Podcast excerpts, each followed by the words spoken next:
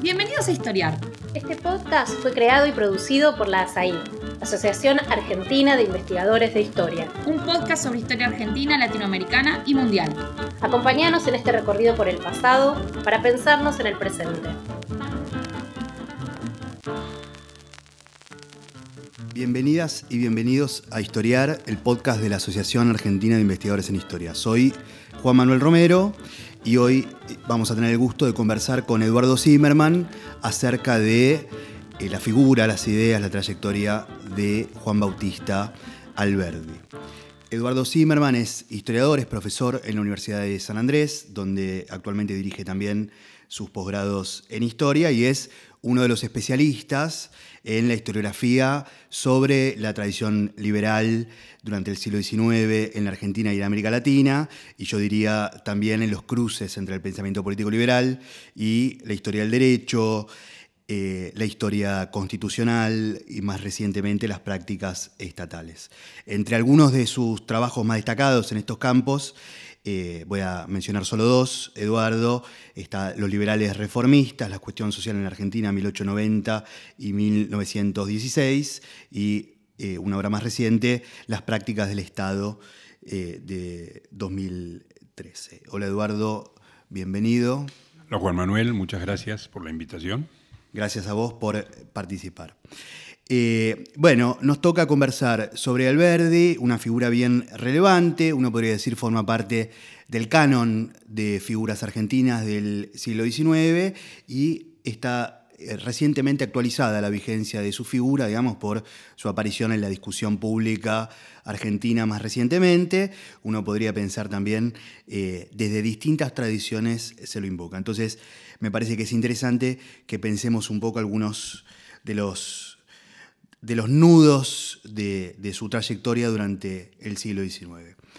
Eh, como sabemos, nacido en, Tucumán en 1810, eh, hijo de la Revolución, eh, dicen algunos, como parte de esa, de esa generación, hijo además de una familia prominente de esa, de esa provincia, apareció muy joven en la vida pública Argentina. Entonces, lo primero que te propongo, Eduardo, es que conversemos un poco, que nos cuentes cómo era ese contexto eh, argentino, rioplatense, en el que Alberdi hace sus primeras armas como figura intelectual, como figura política, eh, a comienzos del siglo XIX.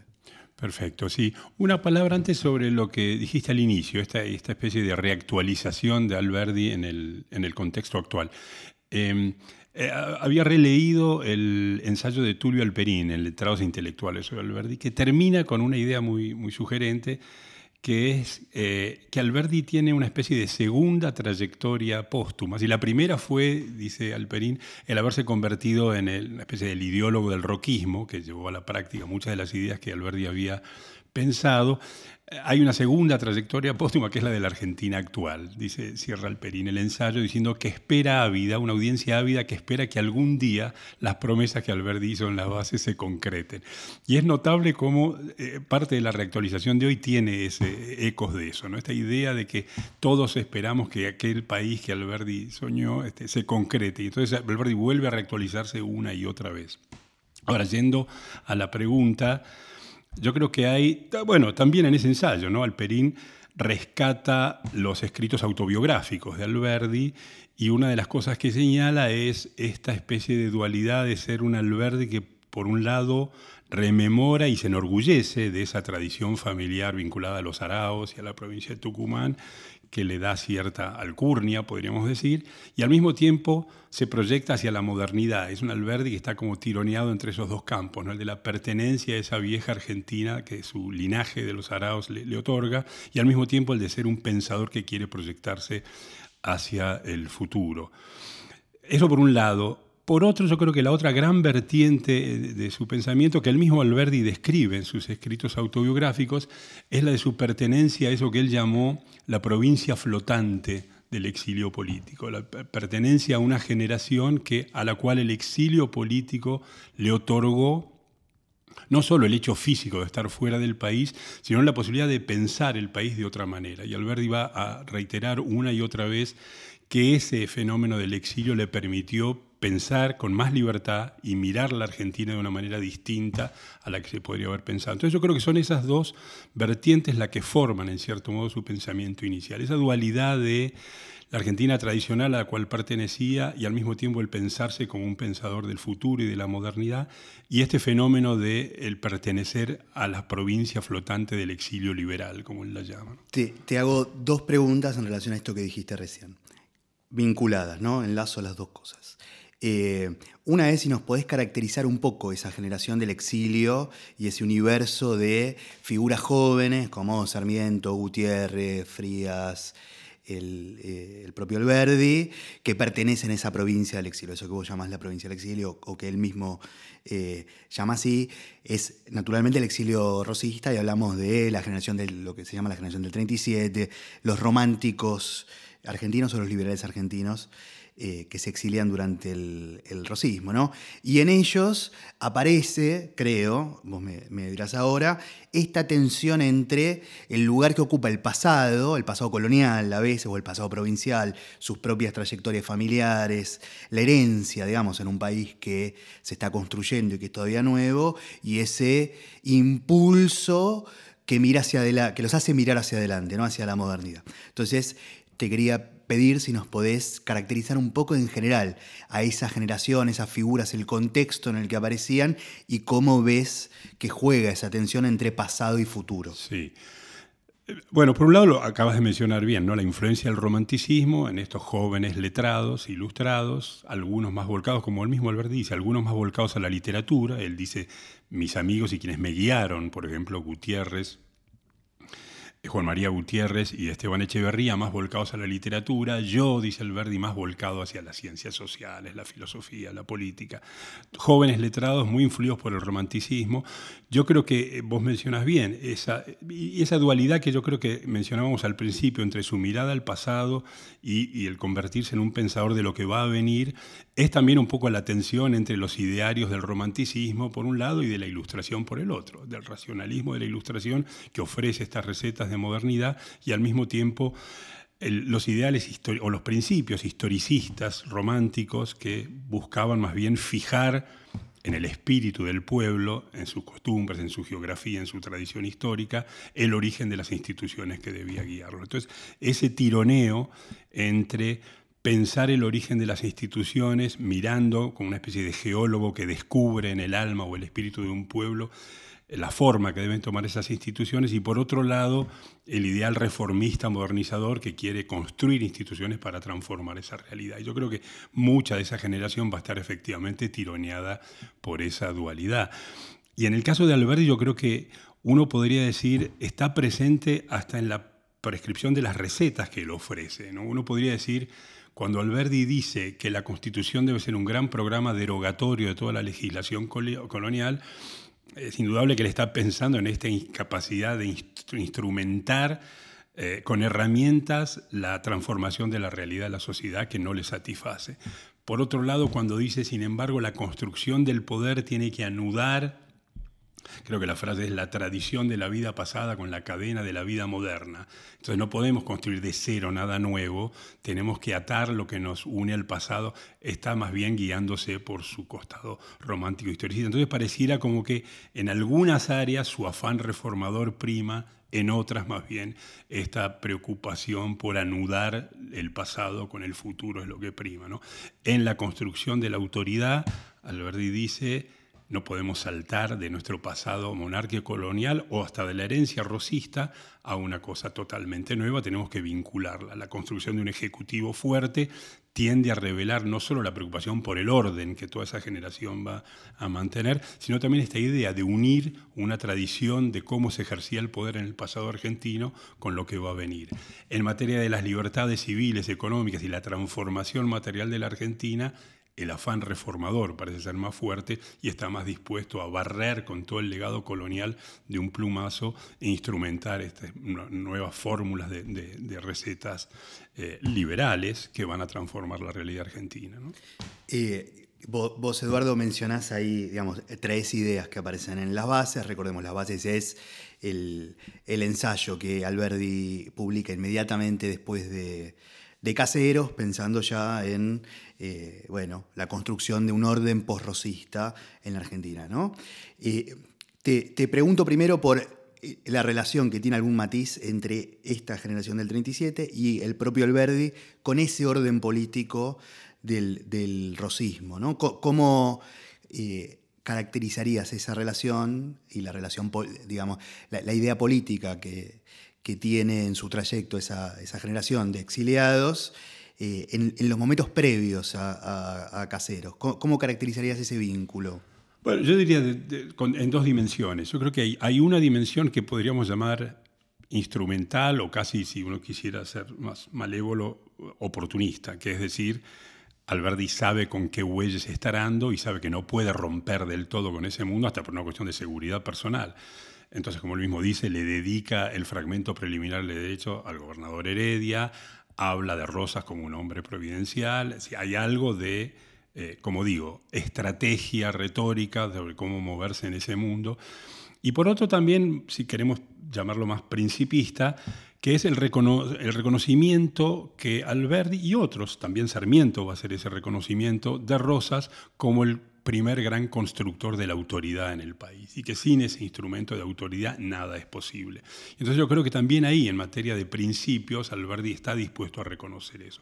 Rosas ha hecho posible ahora la introducción de hábitos de obediencia en todo el territorio del país y eso le debe ser reconocido. Ahora hay que institucionalizar eso. ¿no? Hay el gran contraste entre lo que Rosas ha hecho y lo que Portales ha hecho en Chile. la constitución chilena del 33 institucionaliza a través de un instrumento formal lo que Rosas ha hecho más bien en la práctica y a los rebencazos, diríamos. ¿Por, qué era tan importante para ellos el ejemplo chileno? ¿no? Porque ellos revisan, y el propio Alberti, pensando en la constitución futura, digamos, empiezan a revisar ejemplos históricos, el norteamericano, el francés, el chileno, miran incluso a Brasil, que es un ejemplo uno podría decir anómalo o distinto, singular en el marco latinoamericano, y la referencia de Alberdi parece ser eh, mayormente o una especialmente poderosa el caso chileno. ¿Por, qué te parece que el caso chileno tenía tal atractivo para estas figuras? es interesante ese repaso inicial en las bases de los distintos modelos constitucionales disponibles, ¿no? Como Alberti va diciendo esto sí porque esto, esto no por esto otro, va repasando las constituciones hispanoamericanas, la constitución de California, etc. ¿no? Yo creo que por dos razones fuertes. Una, porque es imposible la solución monárquica, esto ya lo, sabemos, el, bello ejemplo de Brasil, dicen en un momento, es imposible. Hemos dado el salto al republicanismo, entonces no podemos aspirar a que el eje de la estabilización política sea un modelo monárquico, vamos a vivir en la república. Dentro de esos órdenes republicanos, Chile ha mostrado que la construcción de un ejecutivo en un régimen más bien centralizador puede ser la solución. ¿no? O sea, repite esa vieja cita de Bolívar de eh, lo que estas nuevas repúblicas necesitan son reyes vestidos de, ropaje republicano, ¿no? un presidente fuerte en un régimen más centralizado. Esa garantía de estabilidad cumple los dos requisitos que mencionábamos hace un rato. Por un lado es orden, y ahí tenemos que pensar que en toda América en todo el mundo occidental, podríamos decir, el fantasma de la anarquía era tan temido como el fantasma del despotismo, y la clave residía en navegar entre esos dos grandes peligros. Entonces la construcción de una autoridad fuerte era una garantía que despejara o alejara ese fantasma de la anarquía. Y por otro lado, era la plataforma necesaria para lanzar el programa de reformas que él quería para transformar la realidad de la sociedad en la que vivía. Ahí aparece eh, un nudo, ¿no? De eh, digamos, las tensiones constitutivas de la tradición liberal. Uno podría decir en la Argentina, en Hispanoamérica en general, ¿no? Alberti es una figura de proyección continental, pero vos lo, has destacado y otros historiadores también. Eh, en la tradición liberal argentina y en el pensamiento de Alberti en particular, hay una tensión sin resolver, uno podría decir, entre eh, dos polos o dos principios que tienen que ver con, las libertades individuales, con las garantías y con la idea del orden, ¿no? de la construcción del orden político. Y eso responde a diferentes razones, eh, seguramente también a las, características, digamos, de ese primer tramo de la, experiencia argentina o de la experiencia eh, rioplatense, pero a vos te parece especialmente eh, importante ¿no? esa tensión entre libertades y orden en el pensamiento. Sí, efectivamente, yo creo que esa tensión está ahí, es innegable, tiene más de una dimensión. Uno podría decir, y algunos así lo han caracterizado, digamos, que el liberalismo alberdiano es instrumentalizar las libertades como herramientas para la transformación material. Entonces, para lograr eso está dispuesto a construir un orden político autoritario que garantice eso. Yo creo que si bien esa dimensión de lograr que el liberalismo sea la herramienta por la cual la Argentina se transforme materialmente, Alberti tiene además convicciones liberales. Por eso creo que la idea de tensión es la manera correcta de pintarlo.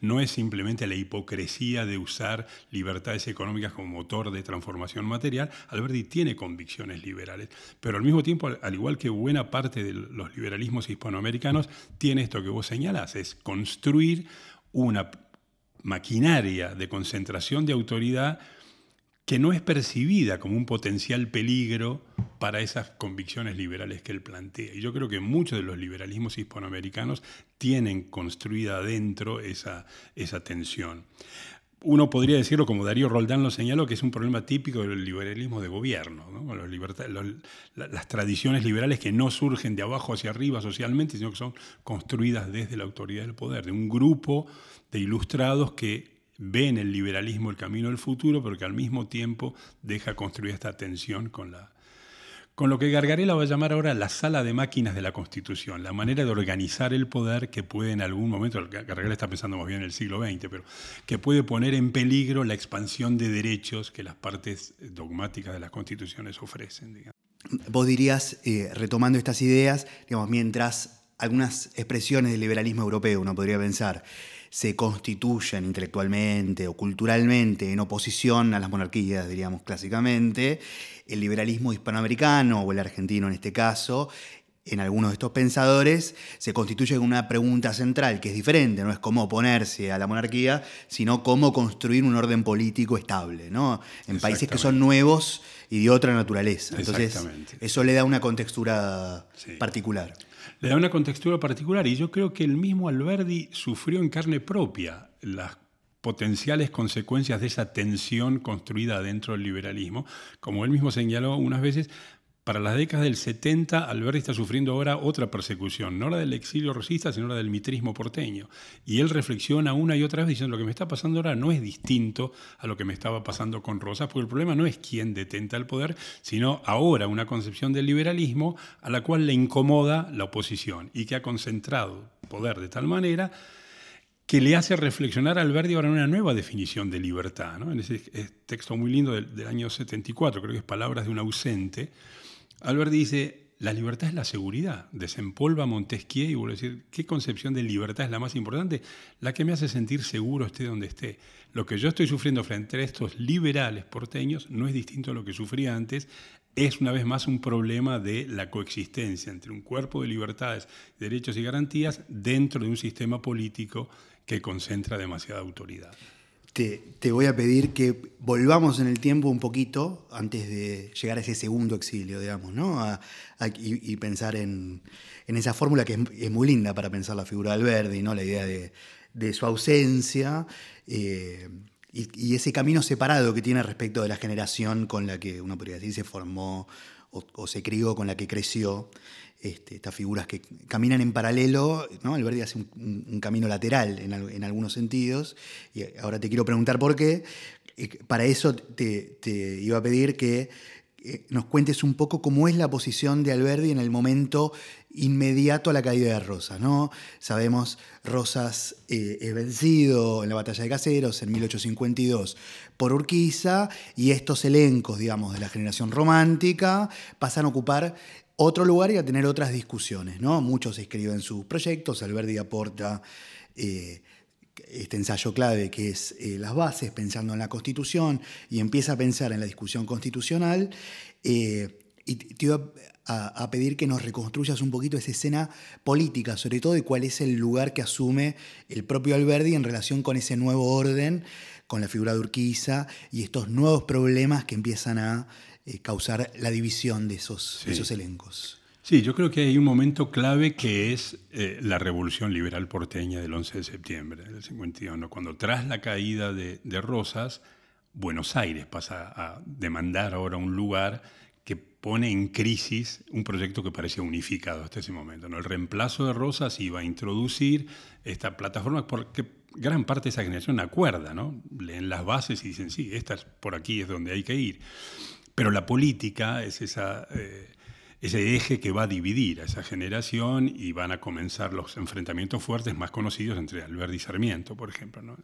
Entonces, Alberdi pasa a ser, en cierto modo, el intelectual orgánico del urquicismo y eh, queda enfrentado a Buenos Aires, a la que empieza a ver como un obstáculo para ese proyecto que debe ser, por un lado, transformador de la realidad material, pero también unificador políticamente. Entonces yo creo que es esa partición política entre el Grupo de Buenos Aires y la Confederación, que como sabemos culmina en la secesión, digamos, con la Confederación Argentina con su capital en Paraná y el Estado de Buenos Aires, que hasta se organiza institucionalmente de manera independiente, Alberti va a quedar enfrentado con el grupo porteño y a partir de ahí inicia este segundo derrotero como opositor, ahora no ya del rosismo, sino de las fuerzas porteñas que se van a nuclear en torno a Mitre y, al grupo de Mitre.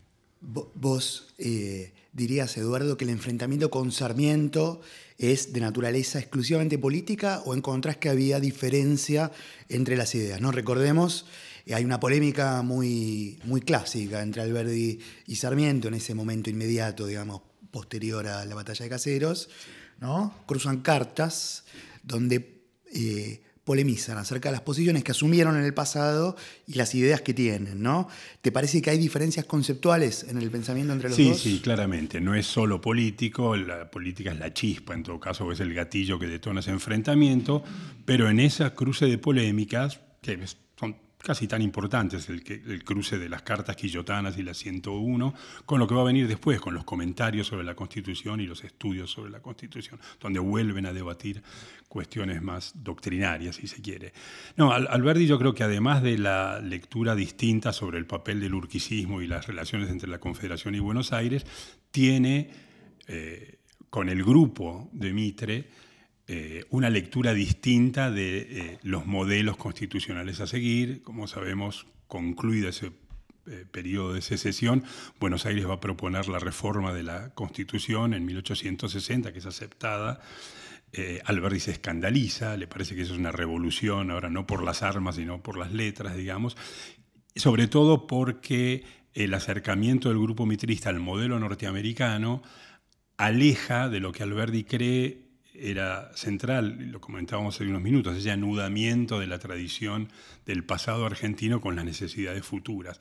Copiar tan de cerca el modelo de Filadelfia como el grupo mitrista empieza a ser, Alberti le parece completamente equivocado, descentralizar de la manera en la que las reformas de 1860 descentralizan el, peso del Ejecutivo Nacional en, el sistema político argentino es un error y es también algo de oportunismo en el sentido que el Grupo de Buenos Aires quiere debilitar el poder del gobierno nacional en manos del, del, urquicismo para fortalecer en términos relativos el peso de Buenos Aires. Y en esas dos dimensiones Alberti queda muy opuesto a esas reformas. Y, mirando en general esos dos momentos, ¿no? el de la discusión constitucional del 53 y el de esa otra discusión que es la reforma del 60. ¿no?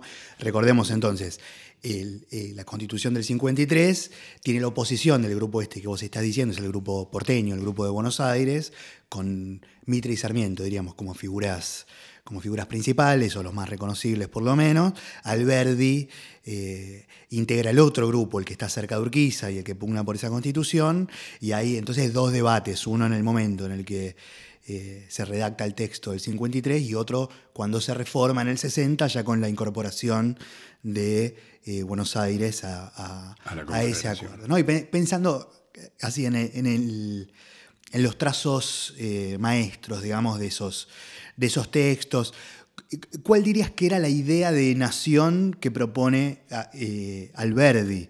En, sus textos sobre la Constitución? ¿Cuáles, son las ideas maestras de, las bases y de lo que él aporta en esas, discusiones. Algo ya, ya dijiste, eh, obviamente, pero te pido que lo...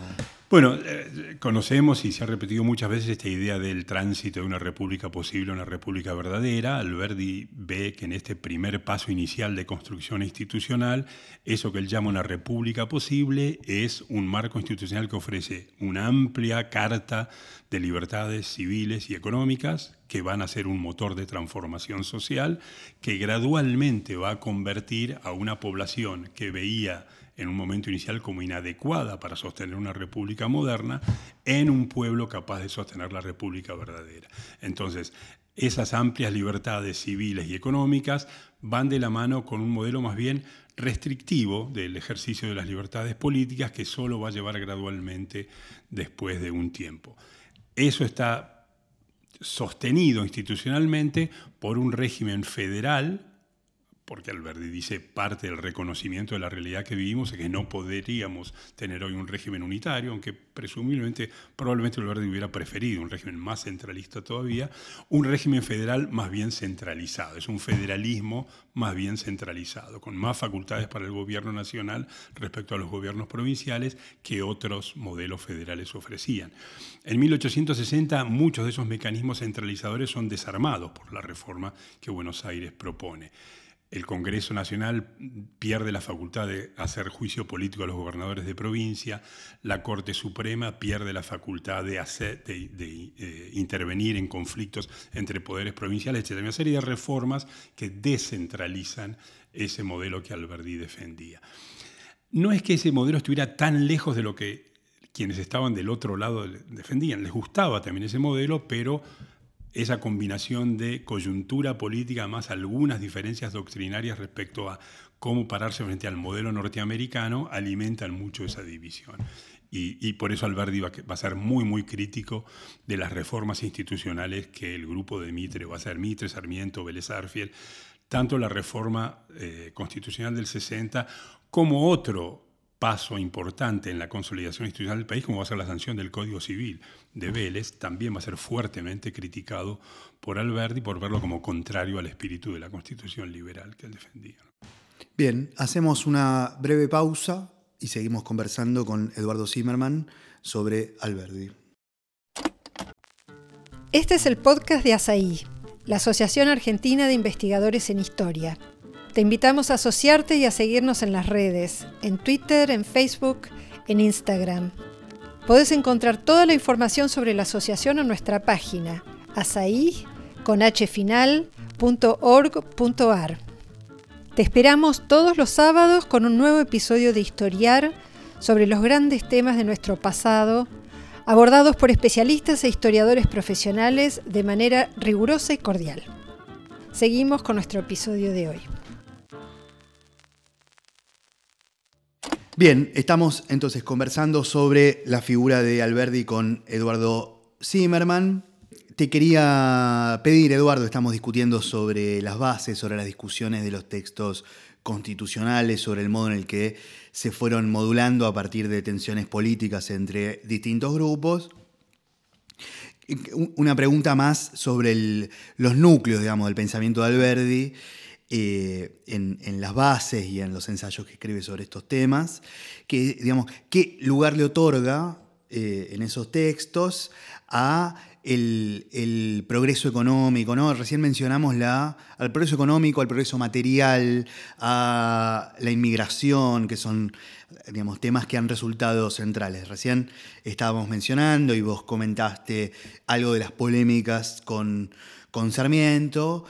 Eh, muy clásicamente ¿no? se, se, los opone eh, poniendo a Alberti en una posición que algunos llaman historicista, es decir, anclada en una idea del el modo en el que las propias sociedades, con sus tradiciones, con su pasado, configuran sus propias leyes. ¿no? Las constituciones son hijas de la sociedad y no son las constituciones las que le dan el molde, las que sirven de, molde para diseñar una sociedad, ¿no? Que sería, por lo menos en esos textos, la postura de Sarmiento. Parece haber una polémica en, en, el modo en el que piensan el uso instrumental de las leyes o el poder eh, que tienen las leyes, las constituciones, los gobiernos, el Estado, para diseñar la sociedad. En la mirada de Alberdi parecía ser más importante o más poderosa la sociedad y sus sus propios ritmos, sus propias fuertes, sus tradiciones, etc. ¿no? Eso sería la idea historicista. Entonces, te quería preguntar un poquito por esa idea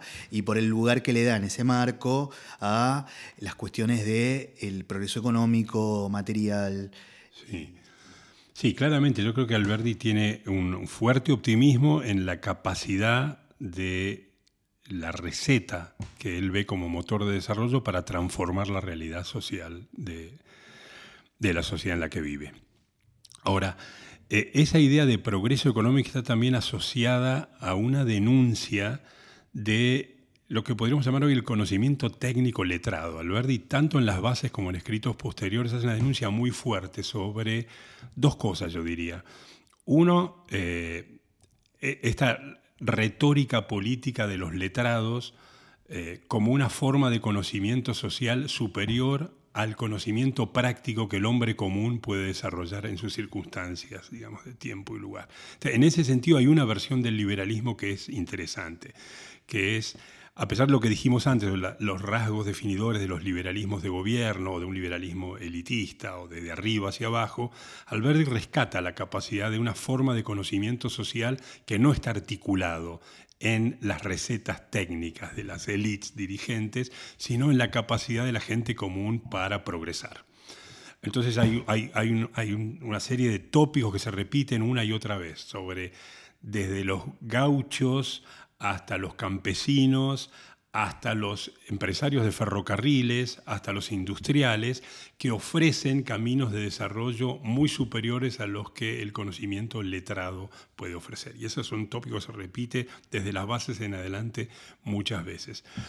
El segundo es, y esto va a parecer más fuerte en los póstumos en el crimen de la guerra, la denuncia de lo que se iba a llamar después la pedagogía de las estatuas, el culto al heroísmo militar como todavía marcando modelos a seguir que deben ser dejados de lado. Es nuevamente ahora, es William Wheelwright, el empresario industrial, que debiera ocupar un lugar en las plazas al lado de los héroes a caballo, digamos. Entonces ahí hay otro tipo de denuncia de, en, ese capítulo del, del crimen de la guerra, del cesarismo en América, el cesarismo en el Nuevo Mundo, de obligar a la cultura política local a abandonar esta idea de la guerra y de eh, la independencia como el momento clave que debe ser eh, repasado una y otra vez y reemplazarlo por el desarrollo económico. Es la, vieja polémica entre el comercio y, la virtud. La virtud cívica asociada a los héroes militares o a los letrados, hay poetas que la ensalzan, y del otro lado el comercio, el desarrollo económico en manos del hombre común como el camino que debe seguir. Entonces yo creo que Alberdi promueve ahí una especie de pedagogía cívica distinta menos la de la virtud cívica del ciudadano que se mira en esos modelos anteriores de los héroes militares y de sus poetas, y la del vecino productivo que ofrece formas de conocimiento nuevas. Este es el camino de desarrollo que debe seguirse. Entonces, no es solo el desarrollo económico en sí, sino el tipo de conocimiento asociado y de modelo de ciudadano que Alberdi quiere introducir con sus recetas de transformación. Dos preguntas que se desprenden de cosas que eh, comentaste recién. Una, mencionaste la cuestión del campo, a la que no hicimos eh, referencia y que, como sabemos, en el siglo XIX argentino fue un tema también estructurante de las discusiones. ¿no? Clásicamente, Sarmiento en El Facundo había construido una oposición entre campo y ciudad como polos opuestos de civilización y de barbarie, y eh, esto también es constitutivo de muchas de las discusiones y polémicas del siglo XIX. ¿Qué, podrías decir que, que Alberdi tenía para, bueno, aportar en bueno, este campo. precisamente siguiendo esa línea que mencionaba recién, Alberti va a rescatar a las campañas y parte de sus polémicas con Sarmiento giran también alrededor de eso. acusa a Sarmiento de estar completamente equivocado sobre esta polarización entre campaña y ciudades. Él cree que las campañas y las ciudades pueden ser tanto fuente de barbarie como de civilización y él ve en los campos argentinos una oportunidad de desarrollo que nadie dice podría dejar de lado. Por eso Sarmiento está equivocado. Y segundo, se monta sobre esa distinción para hablar ahora de Sarmiento como un ejemplo de barbarie letrada. Él es un hombre letrado que supuestamente encarna la civilización y sin embargo se comporta desde el poder como un bárbaro. Prueba una vez más, seguir Alberdi, que esa polarización entre campos y ciudades es equivocada y que en las campañas está también el futuro del desarrollo económico argentino. Eh, sí, eso. Vuelvo, vuelvo entonces a, una pregunta más que se desprende de algo que comentamos antes. Veníamos hablando de las tensiones entre libertad y orden o entre esta entre el pulso liberal y el pulso conservador, digamos así, en el pensamiento de Alberti, así lo, lo caracterizaste vos. Eh, y avanzamos ahora discutiendo sobre el lugar que le daba al progreso económico en contraste con estas figuras políticas y militares. Te, quería pedir si podés agregar a ese cuadro qué ideas tenía Alberdi respecto de el sistema político, el sufragio, el diseño que imaginaba para estas cuestiones que fueron también digamos, una parte importante de las discusiones del, armado institucional de, de la República. Sí. Bueno, yo creo que ahí Alberti es menos original y se encarna en corrientes muy características del liberalismo, no solo americano, también europeo del siglo XIX, que es una desconfianza fuerte hacia la ampliación del sufragio. Al igual que mucho de su generación, va a creer que en el caso particular argentino, la ley de elecciones del 21 de Rivadavia fue un error, que eso hizo posible la perversión de un sistema electoral que iba a culminar en la elección de Rosas y que por lo tanto futuro eso debe ser reformado. Alberdi va a sugerir que, como es imposible, al igual que es difícil volver atrás de la fórmula federal hacia un régimen unitario, sería difícil introducir restricciones al ejercicio del sufragio, va a sugerir la introducción de sufragio indirecto, eh, tal vez en más de un grado, como una manera de filtrar eh, los posibles excesos del, voto popular, digamos. Entonces tiene esa desconfianza que comparte, como digo, con muchos liberales americanos y también europeos.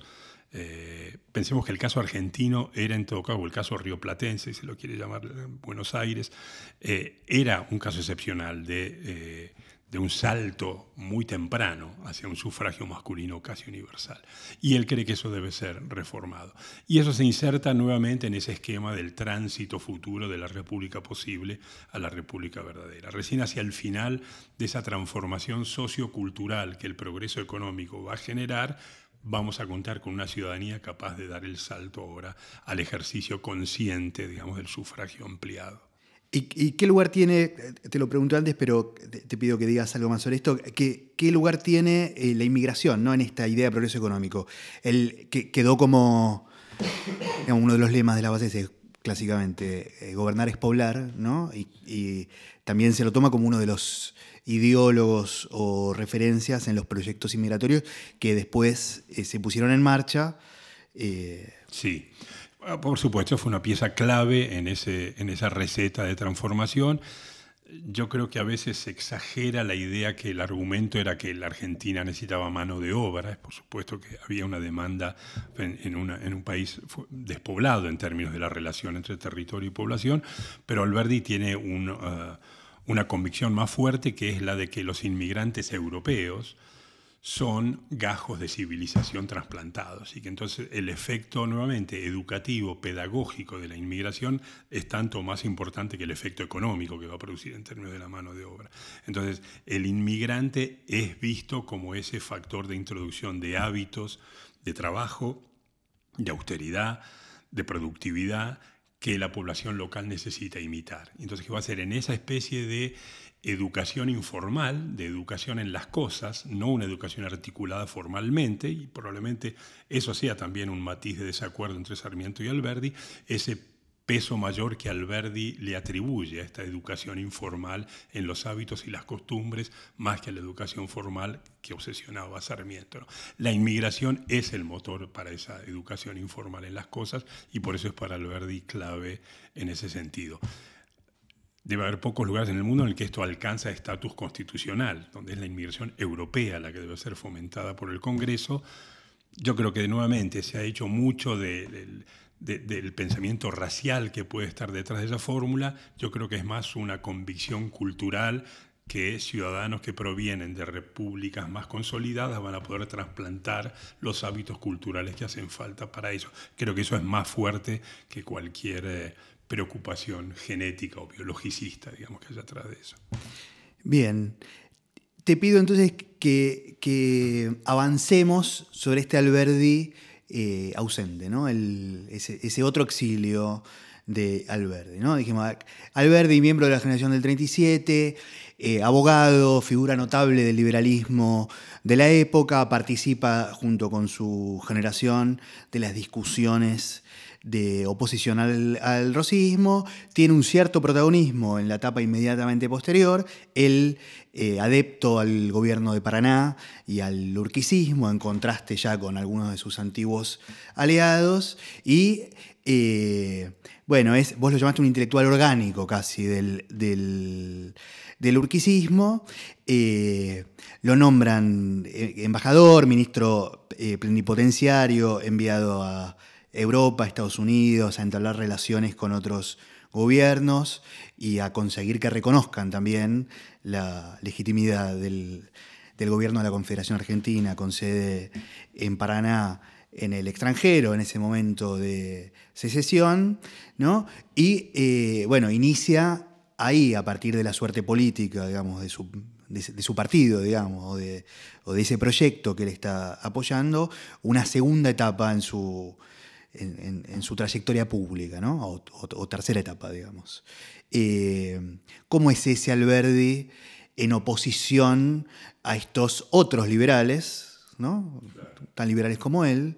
Eh, Mitre y Sarmiento, digamos, o al, Partido de Buenos Aires, que ya ha conquistado eh, el poder nacional. Sí.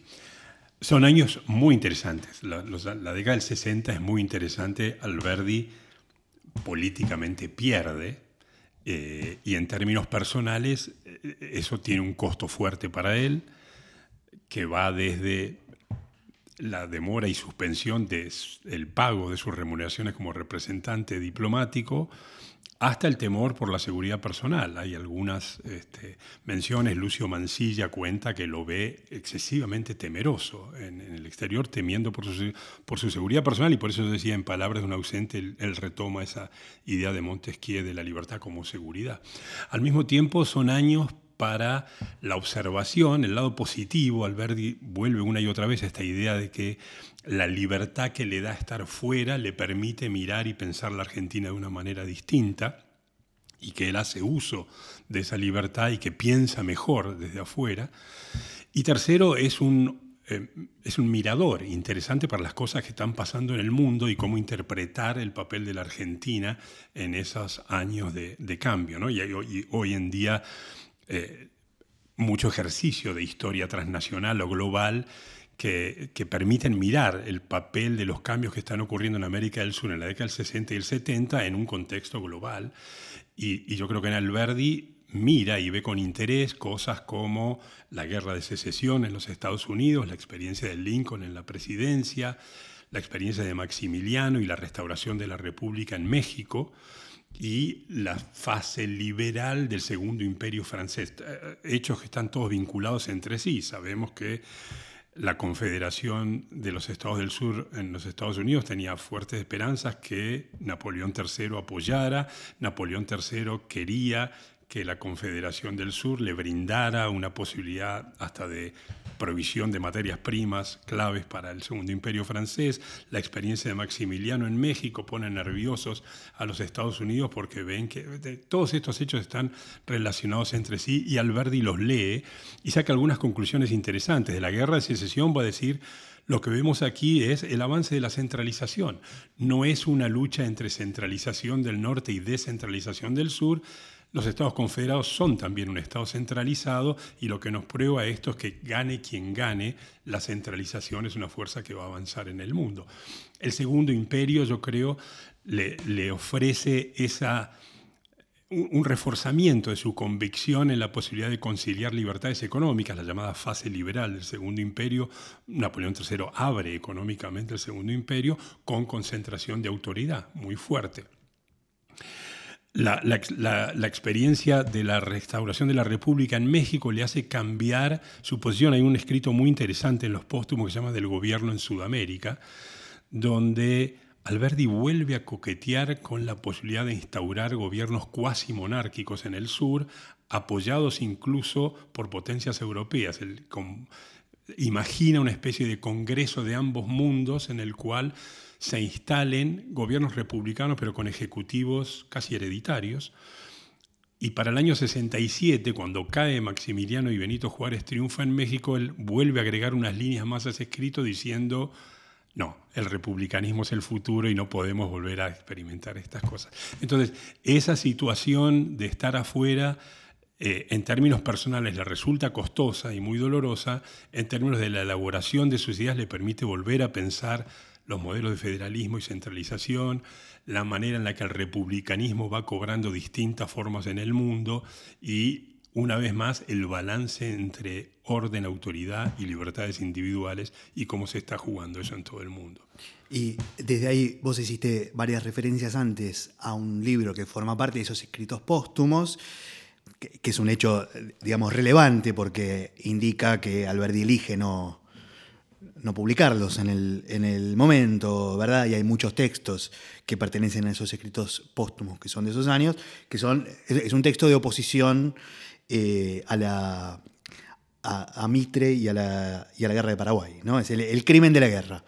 Eh, que, para vos es parte de el, digamos, es una consecuencia de la oposición política y de su, y de su posición eh, desde afuera respecto del, gobierno argentino. Sí, que también va a tener un alto costo personal. El Verdi pasa a ser ahora casi un traidor a la patria. Lo acusan como posicionamiento frente al Paraguay le va, le va, a resultar caro ese escrito, pero yo creo que el, el, análisis que Alberti hace es que el mitrismo está inventando una guerra para consolidar su poder interno y eso debe ser denunciado. Y eso se inserta en un, argumento más fuerte sobre el crimen de la guerra y una vez más esta oposición entre comercio y desarrollo pacífico de relaciones internacionales frente a la guerra, que de vuelta un tópico caro al pensamiento liberal de los siglos XVIII y XIX que Alberti retoma, pero además lo inserta en esta denuncia del mitrismo y de sus ambiciones políticas. Y una, pregunta más yendo hacia el último tramito, digamos, de esa trayectoria, pero que conecta con esto que vos decía recién, y con estos problemas de centralización, descentralización, federalismo, centralismo en la Argentina, que es el lugar que va a tener unos años más tarde, eh, cuando se instaura un nuevo orden político, uno podría decir, a partir de la llegada de Roca a la presidencia, o si querés, de la derrota de Buenos Aires ¿no? en la Revolución del 80. ¿no? Y ahí Alberti va a tener nuevamente un rol eh, eh, político, eh, ¿no? hay un regreso de Alberti a la Argentina, ¿no? y va a tener un, rol de nuevo con alguna tensión o con algún contraste con, sus ya viejos enemigos. ¿no? Sí, así es, y son... E, esos dos textos finales del 80 son muy interesantes y son muy conocidos también. Por un lado, la omnipotencia del Estado en la negación de la libertad individual, esa conferencia que se va a leer en la Facultad de Derecho, donde él vuelve a ese viejo tópico de la noción de patria del mundo clásico es una noción útil para el momento de la independencia, pero debe ser reemplazada ahora por una noción moderna de libertad más individualista que se concentre más en la libertad de los individuos y no del Estado. Entonces va a denunciar a través de Fustel de Coulanges y la ciudad antigua esa, esa reedición de modelos viejos de patriotismo, digamos. Y el otro, la República Argentina consolidada con la ciudad de Buenos Aires como capital, que vuelve a ser una denuncia del localismo el problema con Buenos Aires es que ha planteado siempre los intereses de Buenos Aires por encima de los intereses nacionales y eso debe ser denunciado. Volviendo a la mención que hice del, ensayo de Alperín, Alberti retoma, casi como ausente ahora, un, nuevo lanzamiento porque el roquismo va a implementar muchas de las ideas que él eh, ha venido predicando. ¿no? Una concentración de la autoridad en el gobierno nacional, que derrota a Buenos Aires, que lo subordina al Estado Nacional y una apertura a las posibilidades económicas que la expansión del capitalismo atlántico, digamos, le ofrecía a la Argentina en ese momento. Entonces, casi ausente en sus últimos meses de vida desde París, Alberti va a poder ver el lanzamiento inicial de la concreción política que el roquismo hace de muchas de, sus ideas. Eh, retomando estas, estas, estos argumentos, digamos, que vos, que vos propusiste, te, hago una pregunta que vuelve al comienzo, ¿no? Eh, o que mira hacia el comienzo de nuestra conversación. Dijimos, eh, bueno, Alberdi es una figura que tiene eh, todos estos matices, ¿no? que tiene estas, complejidades en su relación con la, la, tradición liberal, con sus tensiones, con el, con el resto de las figuras, que tiene esta trayectoria particular, un poco ausente, con una personalidad más orientada a lo intelectual, digamos, en parte quizás como consecuencia de los fracasos o el fracaso de algunas de sus apuestas eh, políticas.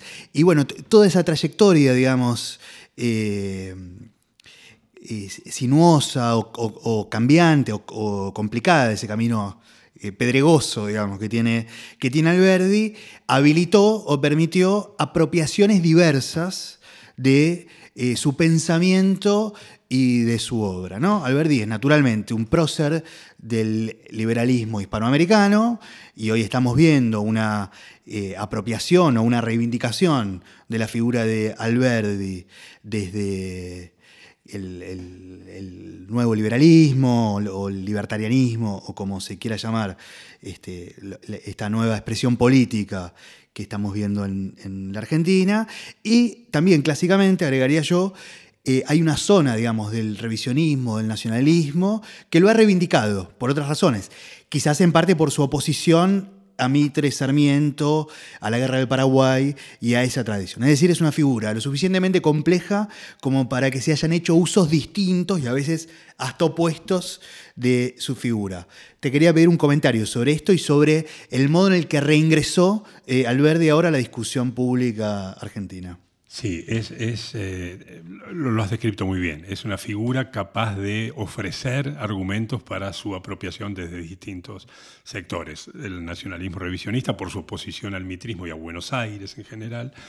Eh, y ahora esta versión libertaria, eh, que yo creo equivocada. Y yo creo que el primer peligro que se me ocurre señalar es esta idea de identificar a, alguna figura con un posicionamiento político determinado. Yo creo que a Alberti le hubiera molestado fuertemente eso. Su ideal no era precisamente el de que un partido o una figura política encarnara sus ideas, sino que en todo caso sus ideas permearan en la sociedad y fueran compartidas por gente de distintos eh, proyecciones políticas. Creo que le hubiera irritado además la retórica inflamada que denuncia como traidores o como calificaciones peores, incluso a quienes se oponen a cierta idea. Él sufrió en carne propia esto de eh, posicionamientos que denuncian a tal o cual persona por sus ideas como traidores a la patria. Creo que eso también lo hubiera irritado. Y yo creo que hay en el fondo esa esperanza, para citar por última vez el ensayo de Alperín, de esta expectativa de una sociedad que ansía alguna vez ver plasmada esa promesa de progreso y de desarrollo que Alberdi generaba en las bases y que una y otra vez ve frustradas sus expectativas. Yo creo que el, camino no es precisamente identificar a un partido o a un dirigente como el defensor de esas ideas, sino lograr que gradualmente esas mismas sean compartidas por cada vez sectores más amplios de la sociedad. Muy bien, con eso entonces nos despedimos. Te agradecemos, Eduardo. Muy interesante la, charla. Muchas gracias. Bueno, muchas gracias, Juan Manuel. Gracias por la conversación. Y bueno, nos despedimos también de la audiencia y los esperamos la semana próxima con un nuevo capítulo de Historial.